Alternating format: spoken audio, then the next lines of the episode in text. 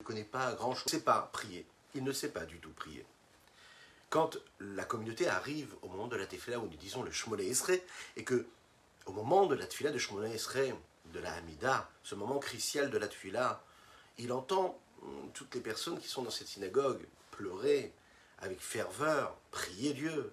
Il se pose la question, mais pourquoi est-ce qu'ils sont tous en train de pleurer? Tout va bien, nos ennemis ne nous dérangent pas en ce moment. Pourquoi est-ce qu'ils pleurent pendant qu'ils prient leur Dieu le jour de Rosh Hashanah? Il ne comprend pas. Il se dit peut-être qu'il y a une dispute aujourd'hui dans la synagogue entre les fidèles de la synagogue, que Dieu nous en préserve. Il se dit, bon, certainement qu'ils ont peut-être faim, alors c'est pour ça qu'ils pleurent. Et donc moi aussi j'ai un petit peu faim. Donc euh, je vais quand même moi aussi prier et de ma façon, à ma façon, je vais pleurer comme eux. À la fin de la tefila de Shmona Esrei, la communauté s'arrête de pleurer. Et là il se dit, pourquoi est-ce qu'ils ont arrêté de pleurer? Personne ne leur a servi un repas, pourquoi ils s'arrêtent de, de pleurer? Il se dit tout simplement, eh bien, je vais euh, m'arrêter moi aussi de pleurer. Certainement qu'ils ont un repas qui est prêt, qui est en train de mijoter, et que petit à petit la tefila va se terminer, qu'ils pourront manger et se calmer. Bon, ils arrivent après la tefila de la Shemona Israël, on lit la Torah, et on s'apprête à lire les prières qui précèdent la sonnerie du chauffard. Bon, il les regarde, tout le monde devient très très très sérieux, et là, au moment où le chauffard sonne, tout le monde se met à pleurer. Lui, il ne comprend pas, il ne connaît pas l'importance de cette mitzvah-là. Il voit que tous les autres pleurent. Il décide lui aussi de pleurer, mais il ne sait pas pourquoi.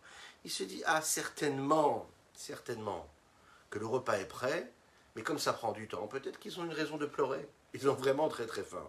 Je vais aussi pleurer comme eux, moi aussi. Le tzaddik, quand il a raconté cette histoire, cette, histoire à Bisraël de Rugine, leur a dit, vous savez, c'est ce que l'on ressent quand on est dans cet exil-là. Être dans l'exil et attendre la Géoula, la délivrance. D'un côté, la seule chose que l'on veut, c'est que Mashiach arrive, que cet exil cesse une fois pour toutes. Et d'un autre côté, notre quotidien, on le voit, on y investit beaucoup, beaucoup, beaucoup de temps et d'énergie. Ça, c'est important, ça fait partie de notre vie. C'est ce que Dieu nous demande, de notre mission sur Terre.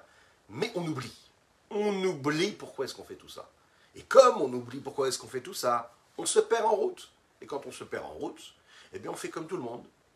On pleure quand il pleure, on rit quand il rit, et on joue avec les mêmes jouets, entre guillemets. On pense que la vie, c'est ce que nos semblables nous envoient, et que la société nous envoie, ou même ce que notre mauvais penchant nous dicte. L'honneur, la gava, l'orgueil, le pouvoir, l'argent, tout ça, qui nous fait oublier pourquoi est-ce qu'on fait tout ce qu'on fait Pour faire venir Mashiach. Lechaim, lechaim, lechaim, lechaim, lechaim. Boker Tov, les Koulam. Bonjour à toutes et à tous. Je suis infiniment heureux de vous retrouver, de vous retrouver en cette magnifique matinée que Dieu nous offre sur la terre. J'espère que vous avez passé un bon Shabbat. Shabbat Mevachim, on a béni le mois de Nissan. Et puis, le mois de Nissan, c'est le mois où nous avons reçu la Géoula, la délivrance d'Égypte. Et c'est celui Be'ezrat Hashem que nous permettre que, nous allons voir, euh, et pendant lequel nous allons voir la délivrance totale, celle de la venue de Mashiach. Dites Amen, ve Amen, là où vous êtes, partagez, commentez likez. Et on peut déjà démarrer notre cours de Tanya, juste après ces quelques notes de Nigun.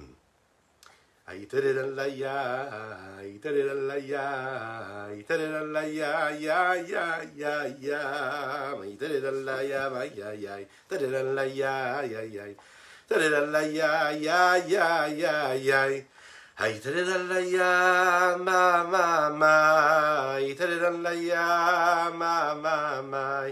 Ay la ye ya ya ya. Ay la ay la ay la la la di dam ay la ya. Ya ya ya ya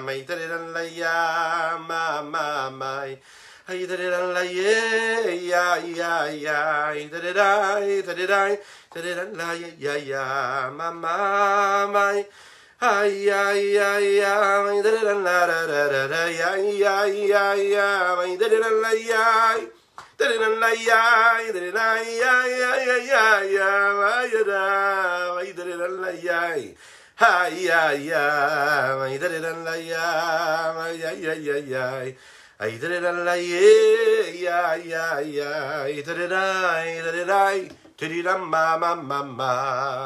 Bokertov à ceux qui nous rejoignent sur les différents réseaux, partagez, likez, commentez. Et nous sommes présents en podcast, très important de le rappeler. Nous étudions pour la Refoua Shelema de Avram Nissim Ben Sultana. Dit Amen ve Amen. Nishmat Kol Chai. Il, a, il y a une, une, une tefila que nous prononçons tous les Shabbats dans la tefila, qui a une importance phénoménale, qui est très très très très, jolie, très belle. Elle est dite, elle est, et il faut savoir que dans la Kabbalah, on parle de cette tefila comme quelque chose de très fort, très puissant. Dans cette tefila-là, on fait référence à tout ce qui a été créé par Dieu. Nous faisons des louanges à Dieu pour chaque élément de la création qu'il a créé. Le minéral, le végétal, l'animal et l'homme. C'est extraordinaire si vraiment nous avions le pouvoir de laisser exprimer tous nos corps, tous nos parties de nos corps qui puissent elles, faire des louanges à Kadosh on n'aurait pas assez de force et d'énergie pour le dire et pour le constater.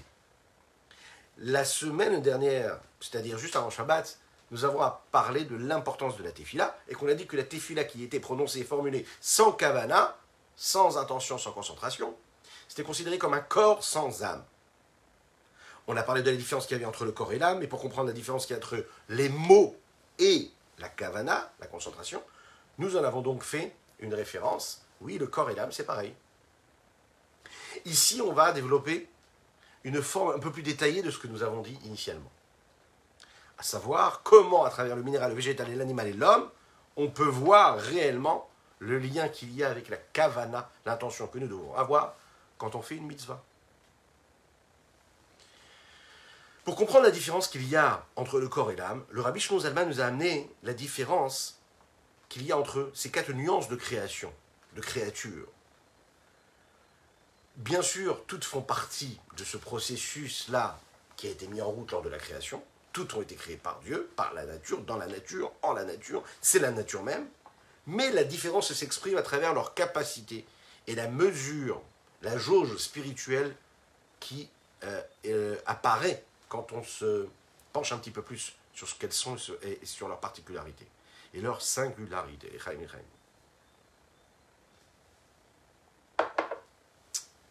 Ce qui nous permet de voir les nuances qu'il y a entre chaque élément, c'est surtout et souvent l'aspect spirituel qu'il y a dans la chose. Le minéral, l'eau, les matériaux, les métaux, la pierre, il y a une forme de vitalité minimaliste, on va l'appeler, minimum, quelque chose vraiment de petit. Pourquoi? Parce qu'en fait, il n'y a pas de mouvement, il n'y a pas d'évolution a priori. On voit le corps matériel de la chose, physique, on ne voit pas de mouvement, on ne voit pas d'une forme de spiritualité dedans. On voit un morceau de pierre, on voit des rochers, point. On ne voit pas de vie, quelque chose qui pourrait les faire vivre. On les voit vivre pour ceux qu'ils sont eux, mais pas pour une vitalité, et pas à travers une vitalité qui les pousserait à vivre et à être ce qu'ils sont. Du côté du végétal, il suffit de regarder l'herbe, les herbes, les plantes, les fleurs et les arbres. On ne voit pas seulement le corps, mais on voit aussi l'évolution. On voit de quelle façon ça s'ouvre, ça grandit, ça, devient ce que c'est à travers cette évolution. Donc on est capable de, de constater en réalité la vitalité, on la perçoit, cette nuance-là. Quand on regarde l'animal, Puisque regardez les oiseaux, les oiseaux, les animaux, peu importe ce qu'ils sont, regardez les poissons, on voit qu'il y a non seulement une vitalité, mais qu'il y a une âme qui vit. Qu'est-ce qu'il y a de si particulier? Elle s'exprime tout simplement parce que déjà, ça bouge d'un endroit à l'autre, alors que le végétal, lui, ne bouge pas d'un endroit à l'autre. Il y a un rapport, un contact, il y a des relations avec, entre eux, les animaux. Ils ont ce qu'on appelle la notion instinctive de famille, de parents-enfants, si on pourrait dire de cette façon-là, ce qu'on ne trouve pas du tout du côté des végétaux. On sait que les animaux n'ont pas des sentiments, n'ont pas d'émotions, mais ils ont de l'instinct, même s'il y en a qui veulent dire qu'ils ont de l'émotion. Ce n'est pas d'émotion, c'est de l'instinct. Ils ont par exemple le sentiment qu'on pourrait appeler d'amour ou bien de cruauté. Ils ont aussi une façon de réagir qui correspond un petit peu plus à l'homme et moins aux végétaux à savoir ben, qu'ils ils ont des traits de caractère qui peuvent ressembler à l'homme, et d'ailleurs l'homme peut leur, ressembler, leur ressembler, leur ressemble malheureusement souvent, la colère, la convoitise, la douleur, le plaisir. encore plus que cela. On sait que l'intellect est présent aussi, une forme d'intellect est présent chez l'animal. C'est ce qui lui permet de manière fondamentale de savoir, de comprendre et de saisir ce qui se passe autour d'eux, de percevoir ce qui se passe dans leur environnement et de répondre à cet environnement en fonction de ce qu'ils ont comme capacité et leurs besoins. Et puis il y a l'homme, celui qui trône, qui est au-dessus de toutes les créatures, le Médabère. Lui, il a une âme intellectuelle, que ce soit juif ou non juif, peu importe. Le juif, lui, va avoir une âme divine en plus, mais l'âme intellectuelle se trouve chez toutes et tous, tous les êtres humains. Et ça, c'est seulement l'homme qui peut l'avoir, et non pas les animaux, non pas les végétaux, non pas les minéraux. Dans cette capacité intellectuelle, nous avons la possibilité de disséquer, de comprendre, de discerner, et de maîtriser ce que nous sommes, et mieux que cela, d'avoir ce que nous appelons la Bechirachofshit, le libre arbitre. Décider de vouloir ou de ne pas vouloir, décider de faire ou de ne pas faire. Les sentiments, les émotions de l'homme ne sont pas juste des instincts comme l'animal peut avoir, mais les émotions de l'homme, qu'il le sache ou pas et qu'il en soit conscient ou pas, sont toujours motivées et influencées sous une certaine forme par de l'intellect. Plus on monte dans cette pyramide, plus on voit qu'il y a de la vitalité, et plus on voit de la vitalité qui s'exprime, plus on voit une forme de spiritualité. Bizarrement, plus la matérialité s'exprime et est visiblement mouvante et évolutive, plus je suis capable de voir, donc c'est-à-dire plus elle est matérielle, plus elle existe, et plus en réalité elle laisse transparaître une forme de spiritualité. Et c'est ça qui est extraordinaire. La pierre a une vitalité en elle, mais elle ne bouge pas, elle n'évolue pas. Eh bien, donc apparemment, elle pourrait être un peu moins détachée. Elle pourrait être plus détachée de la matière, un peu moins grossière, a priori, puisqu'elle ne vit pas dans cette matérialité-là. Et pourtant, elle, me renvoie, beaucoup moins de spiritualité que, par exemple, un élément qui bouge et qui se meut, qui évolue, etc. etc.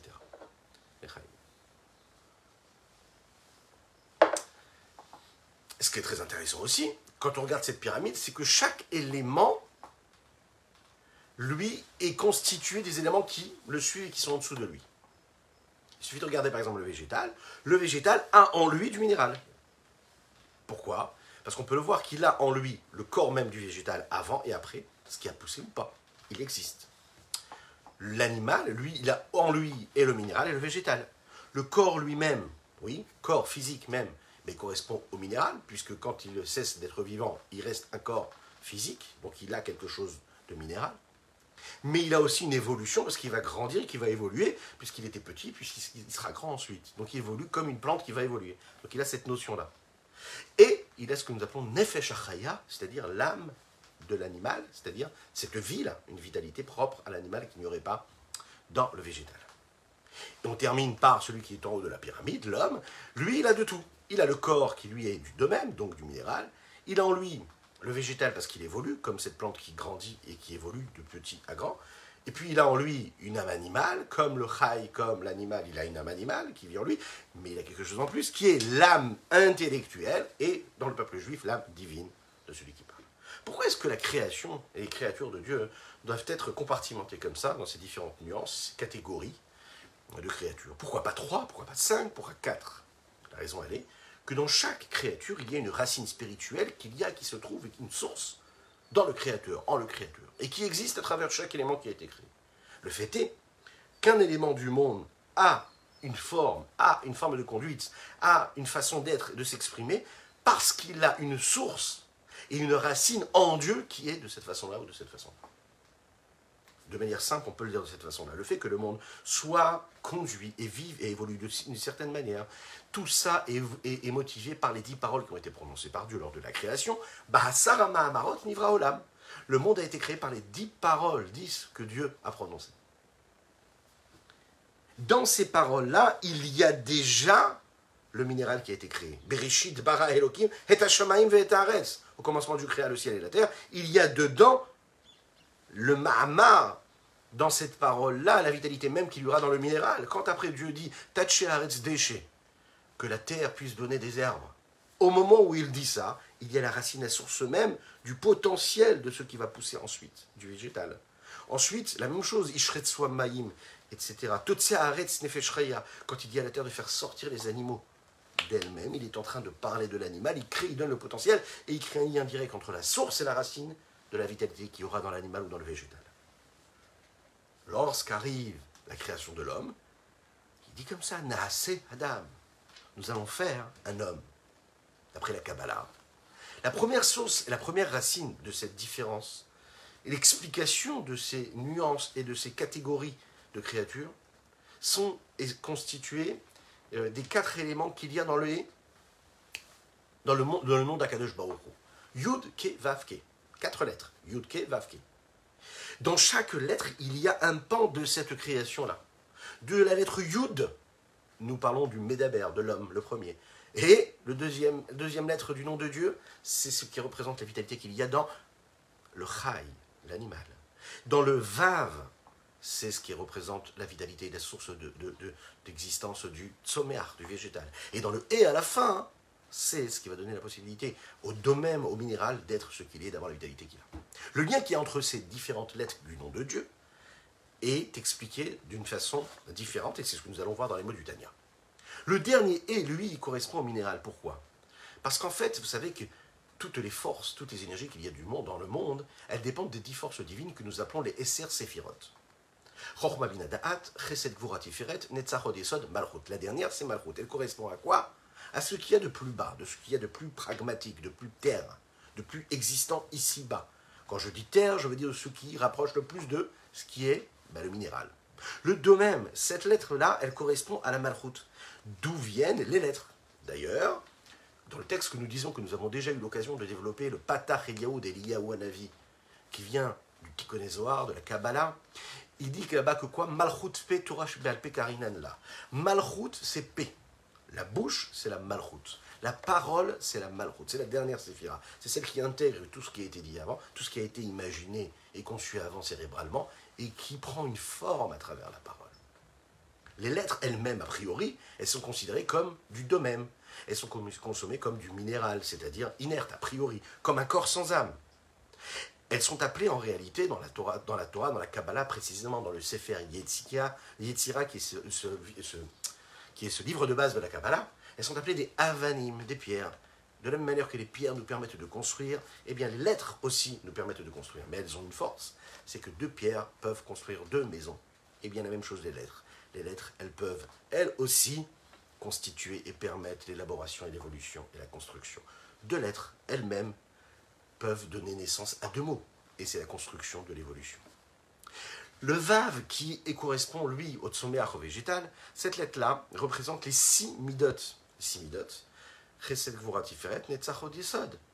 Les six vertus, qui, elles, sont l'évolution, ce qui nous permet de comprendre bah, comment est-ce qu'on grandit de petit à grand. C'est ce qui se passe dans le végétal, comme on voit chez l'homme, que les différents traits de caractère, les différentes vertus que l'homme peut avoir en lui, elles évoluent en fonction de son évolution, de la façon avec laquelle il va grandir, de l'âge petit à l'âge un petit peu plus euh, élevé, il évolue, il développe ses midotes comme une plante, une fleur qui se développe, qui éclot, et eh bien les traits de caractère aussi et les vertus de l'homme évoluent en fonction des années qui avancent et de son, de, son évolution. Nous arrivons donc au E du nom de Havaye, Yudkevavke, qui est la, quatrième, la troisième lettre, pardon, qui correspond au Chai, à l'animal. Cette, cette lettre-là, elle représente la séphira de Bina, Bina, qui vient juste après, Chorma. Bina, quand on part du bas, elle est avant la première Séphira qui est la Chorma. Et il est dit que cette Séphira-là, elle est à notion, elle est à un niveau de Chaya. Chaya. Et ensuite, nous avons la lettre Yud. Yud, elle, correspond au Medaber, au, celui qui parle, à l'être humain, ce qui représente bien sûr la, Chorma, puisque qu'est-ce qui définit l'homme? C'est justement la Chorma, sa capacité de sagesse, de compréhension et de force intellectuelle. Regardons dans les mots ce que le rabbi Zalman nous dit ici. Nous sommes donc dans toujours le chapitre 38, qui bégouf agashmi vea de même, parce que dans le corps matériel et minéral, mamash véritablement, ve'afar, comme la poussière de la terre ou comme les pierres, gadol kamo. Ce rayonnement-là, il est vécu avec et grâce et par l'intermédiaire d'un niveau de tzimtzum, de contraction réelle, de voile tellement grand qu'il n'y a pas comme lui, comme dans la pierre, dans laquelle on ne voit pas a priori de vitalité. La vitalité qui se trouve à l'intérieur est tellement a priori cachée et diminuée qu'elle n'a a priori même pas la force qu'il pourrait y avoir dans le végétal. Ou et dans le végétal. La force de vie qui se trouve dans le végétal s'exprime non seulement dans le fait qu'elle existe, mais aussi dans sa vitalité qui est capable de passer à travers son évolution. Et de manière globale, elles sont séparées en quatre parties, quatre niveaux.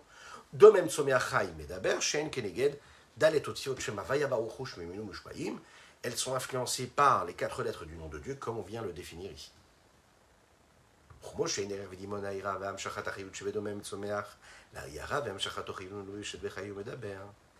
De même manière qu'il n'y a pas de ressemblance euh, entre le rayonnement et la vitalité qu'il y a dans le, minéral et dans le végétal par rapport à la vitalité qu'il pourrait y avoir et qui est habillée à travers l'animal ou l'homme. Parce que dans le végétal, je suis capable d'avoir une forme de vitalité, d'évolution, je la vois grandir. Alors que dans le Chai ou le Medaber, dans l'animal, celui qui parle, je vois la vitalité qui est beaucoup plus grande, beaucoup plus élevée, mais qui en même temps qui est totalement différente. Je ne vais pas la définir, je ne vais pas la décrire et lui donner sa force uniquement parce que je la vois grandir. Parce que dans l'animal ou dans l'homme, on voit en fait une force de vie, on voit une action, on voit une évolution, on voit quelque chose de concret. On voit comment ça change, on voit comment ça pense, on voit comment ça ressent, on voit l'instinct animal, on voit la réflexion de l'homme. On voit quelque chose d'élaboré, de construit. Chez n'est bien que dans les quatre niveaux, Or, et Panim, on est d'accord que c'est la même lumière de Dieu qu'il y a. Celle qui permet à la pierre d'être la pierre et à l'homme d'être l'homme, c'est la même. C'est quelle, lumière? C'est la lumière de Dieu. Mais il va quand même y avoir quelque chose. C'est qu'en fait, le voile n'est pas le même. Cette lumière qu'Akadosh Baruch nous donne et qu'il met ici-bas sur terre, qui va passer à travers ce vêtement, c'est-à-dire cet outil de transmission, de passage, qui permet d'être le canal de cette vitalité divine ici-bas sur terre, qui est ce qu'on appelle le noga. Le noga, c'est-à-dire une énergie, une énergie qui, elle, va être neutre et qui peut être utilisée à bon escient ou à mauvais escient, du côté du bon ou du côté du mauvais, mais c'est une énergie divine. De la manière qu'il n'y a pas de différence entre l'énergie qu'il y a dans le végétal le minéral et l'homme, eh bien, il n'y a aussi pas du tout de ressemblance qu'il pourrait y avoir à travers cet exemple que nous prenons du corps et de l'âme dans la mitzvah et dans la kavana. Il n'y a pas de différence entre il n'y a pas de pardon, il n'y a pas de rapport possible et de comparaison possible entre eux. La lumière qu'on sera capable de faire descendre, c'est-à-dire l'émerveillement et le dévoilement de la lumière de l'infini du Saint béni soit-il, qui est quoi L'expression même de l'intériorité de la volonté de Dieu? Sans qu'il n'y ait aucun voile, sans qu'il n'y ait aucun vêtement qui cache et qui s'éclaire et qui s'habille à travers les mitzvot concrètes, à travers ce que nous faisons véritablement.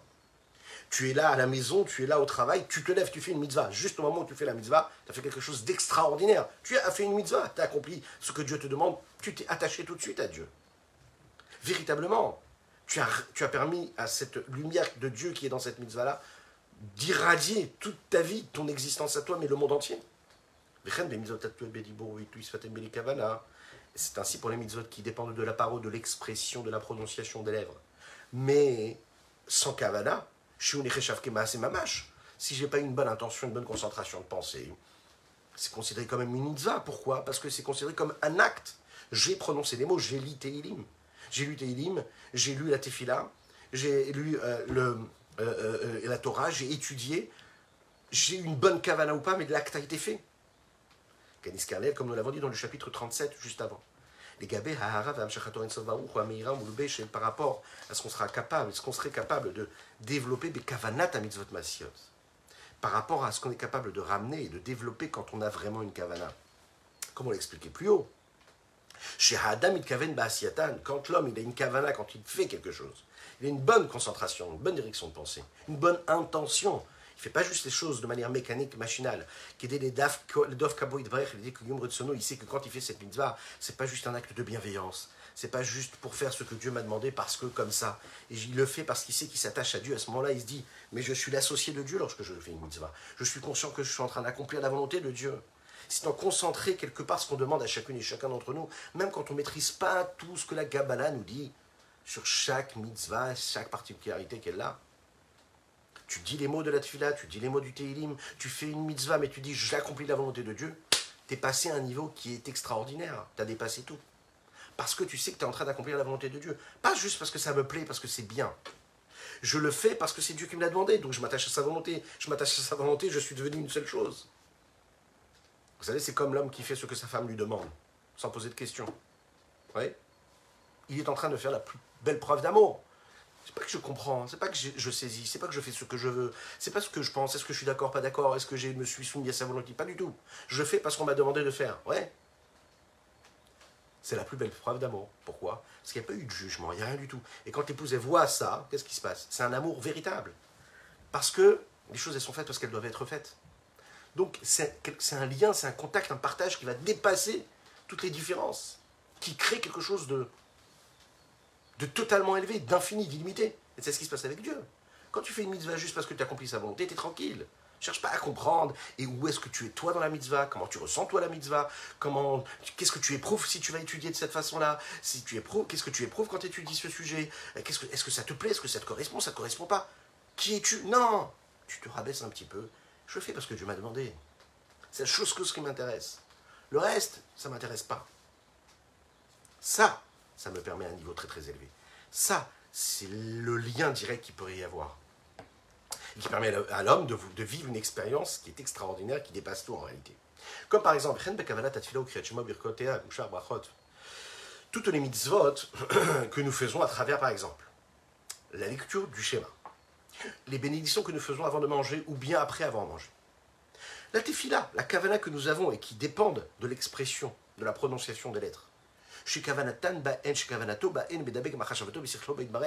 au moment où il a une kavana, à ce moment-là, il se dit, je ne me suffit pas juste de faire et de lire, mais j'ai une kavana, c'est-à-dire je sais que je le fais pour m'attacher à Dieu. Et bien à ce moment-là, j'attache mon intellect et mes pensées, c'est-à-dire ce qu'il y a de plus subtil et de raffiné en moi, je l'attache à Kadosh Baruch Quand je fais attention de dire les choses et je fais entendre à mes oreilles ce que ma bouche prononce. Et je parle à Kadosh et je pense à Dieu et que j'utilise, c'est-à-dire non seulement mes outils extérieurs et superficiels, et superficiels, mais aussi mes pensées profondes, c'est-à-dire ce qu'il y a de plus intérieur en moi, alors à ce moment-là, je peux faire, je peux dire, et je peux m'attacher à Kodesh Baruch pas en étant détaché de lui, en étant complètement séparé de lui, mais je le fais entrer dans ma vie. Autrement dit, tu peux te sentir complètement extérieur à ce que Dieu est, tout en faisant la Torah et les mitzvot. Mais quand tu comprends que tout ce que tu fais, tu dois le faire parce que Dieu te l'a demandé, tu arrives à atteindre un niveau de Torah, de connexion à Dieu qui est extraordinaire. Parce que tu as mis Dieu dans ta vie. Tu t'es connecté à la source de l'énergie qui permet à chaque chose d'être ce qu'elle est. Et c'est ça qui est intéressant de se rappeler.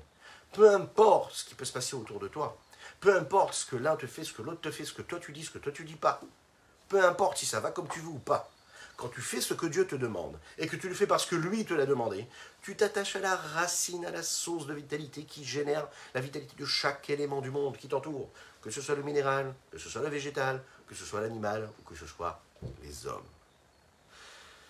Voilà ce qu'on pouvait dire sur notre taille du jour. Je vous souhaite une excellente journée. Je vous invite à partager, à liker, commenter et à vous abonner à cette page-là, mais également sur les différents réseaux. Ils sont présents également ces cours-là en podcast sur les différentes plateformes. N'hésitez pas à vous y rendre. Vous avez le lien sur la publication. Et puis, je vous dis à très bientôt. Je vous souhaite un bon Shavuatov ou Mazal Tov, des bonnes nouvelles matérielles et spirituelles, dans la gratitude et l'abondance matérielle et spirituelle.